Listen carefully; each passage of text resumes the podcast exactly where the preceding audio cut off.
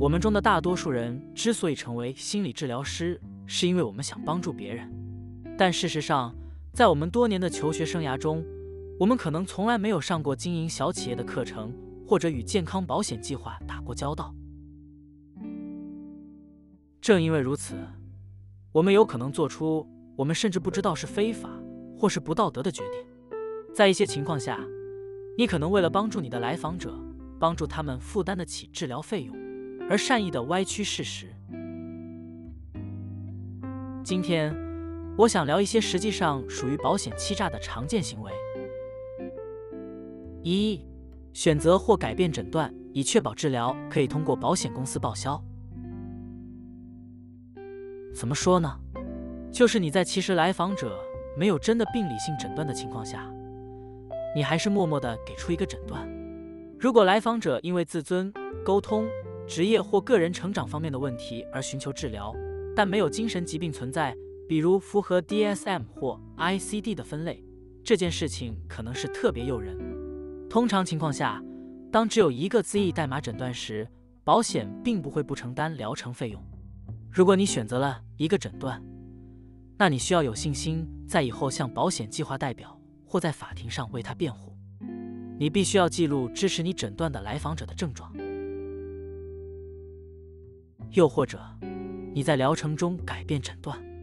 如果你认为提供比你的来访者更严重的诊断会提供更好的保险报销费用，或是允许更多的疗程被支付，这也可能是很诱人的。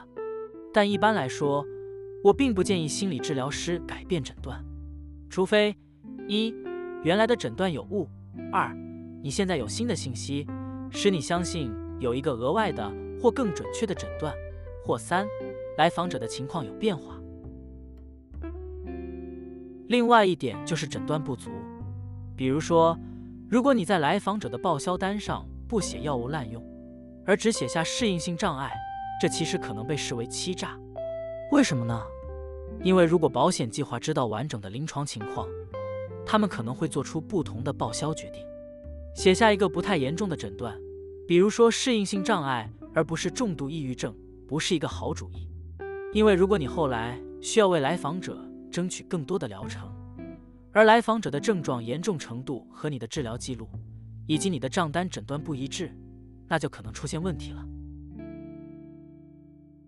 二。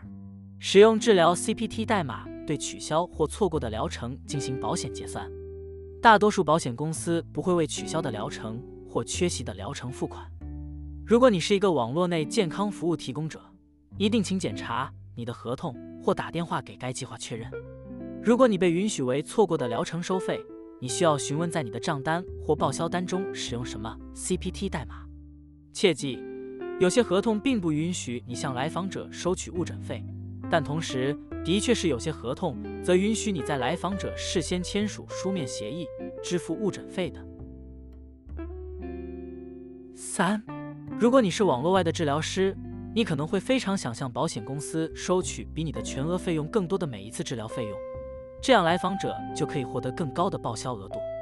但是，举例来说，如果你从来没有向自费来访者收取过这么高的费用，却向来访者的保险收取二百美元的费用，这种虚报你实际费用的行为也会构成欺诈。四、免除来访者的共付额或共同保险额，或者不进行余额结算。如果你是一个网络内健康服务提供者，你不能告诉来访者他不需要支付共付额或自付额。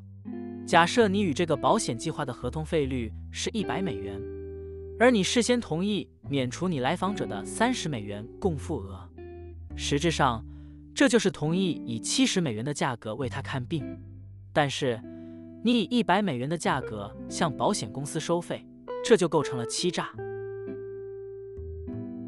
同样，网络外的治疗师必须收取他们在保险声明或超级账单上的全部金额。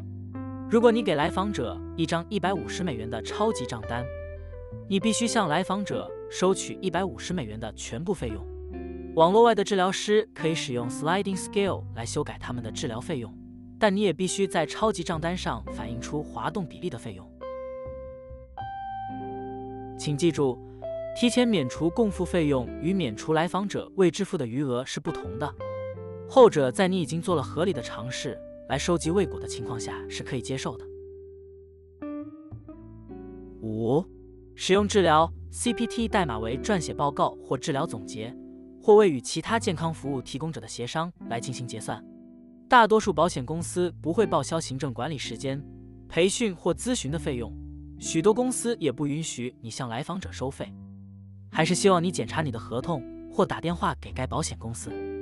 如果你被允许为这些服务向保险公司收费，请使用适当的非治疗性质的 CPT 代码。如果你与健康计划的合同允许你向来访者收费，请确保你的来访者在事先已经通过书面形式同意了。六，报告说你在为一对夫妇看病时提供了个人治疗，或者反之亦然。这个很显而易见了吧？我就不赘述了。七，提供夫妻治疗，并向双方的保险公司收取个人治疗费用。或向双方的计划收取夫妻治疗费用。对于夫妻或家庭治疗，必须有一人在索赔中被确认为来访者。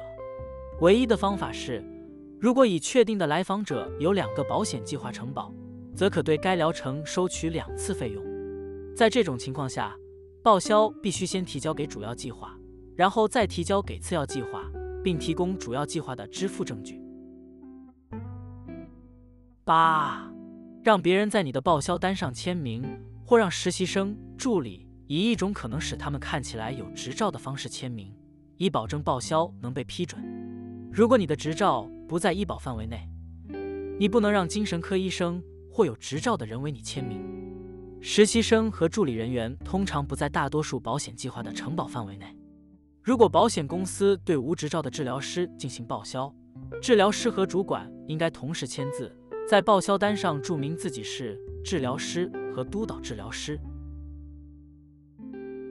九，为了向两家公司收取全部费用而为同一服务向这两家保险公司开具报销单，这底线在哪儿呢？你就是不能为任何特定疗程收取超过全额费用的报销费用。